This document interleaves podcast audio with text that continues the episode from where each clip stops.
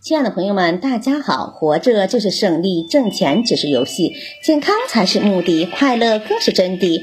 欢迎收听水晶姐姐讲故事。今天的故事名字叫《大禹拜访齐公国》。远古时期，在今四川南部和云南、贵州一带，有一个小国，名叫齐公国。齐公国是一个非常奇怪的国家。风一年四季总是刮个不停，所以国内到处都是小型风车。齐公国无论男女老少，都只长着一条胳膊，每个人都有三只眼睛，一只在额头上，两只在额头下。额头上的那只眼睛白天可以看东西，额头下的那只眼睛，那两只眼睛晚上可以看东西。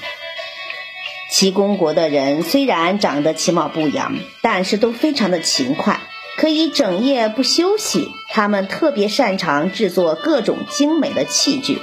他们不仅发明了可以捕捉各种动物的捕兽夹，还发明了飞车。这种飞车可以乘风远行。这种飞车做工精巧，省时又省力，给人们的生活带来了很大的便利。有一天。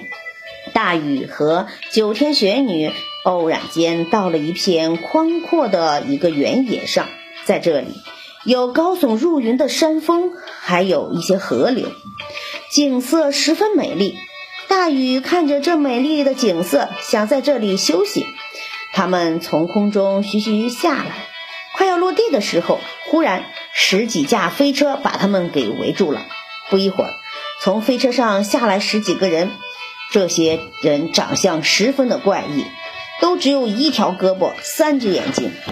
这时，其中一个人问他们：“看你们的模样和我们不一样，不知你们是从哪个国家来的？”大禹回答道：“我们来自中原。”那人摇摇头说：“我不知道中原在哪里，从来没去过。”然后他领着大禹去见了他们的国王。大禹他们来到王宫，只见宫殿十分的气派，不仅有很多精美的装饰品，还有许多从来没有见过的器具。齐公国的国王见到大禹之后，彬彬有礼地问：“请问你们是坐船到这里来的吗？”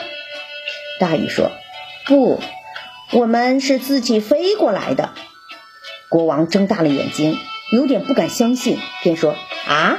你们能飞，我们却只能依靠飞车呀！国王非常的热情，邀请大禹和九天玄女坐在他们的飞车上，然后到处去游玩，还准备了很多的美味佳肴招待他们。大禹在西宫国见到了许多。以前从来没有见过的新式工具，他和九天玄女在这里游玩了好几天，才恋恋不舍地回去。后来，西公国还派使节坐着飞车来到了中原访问大禹，大禹带着他们游历了中原的大好河山。后来，在使节临回国的时候，大禹还赠送了许多的奇珍异宝。齐公国的人虽然长相其貌不扬，但是都非常的勤快。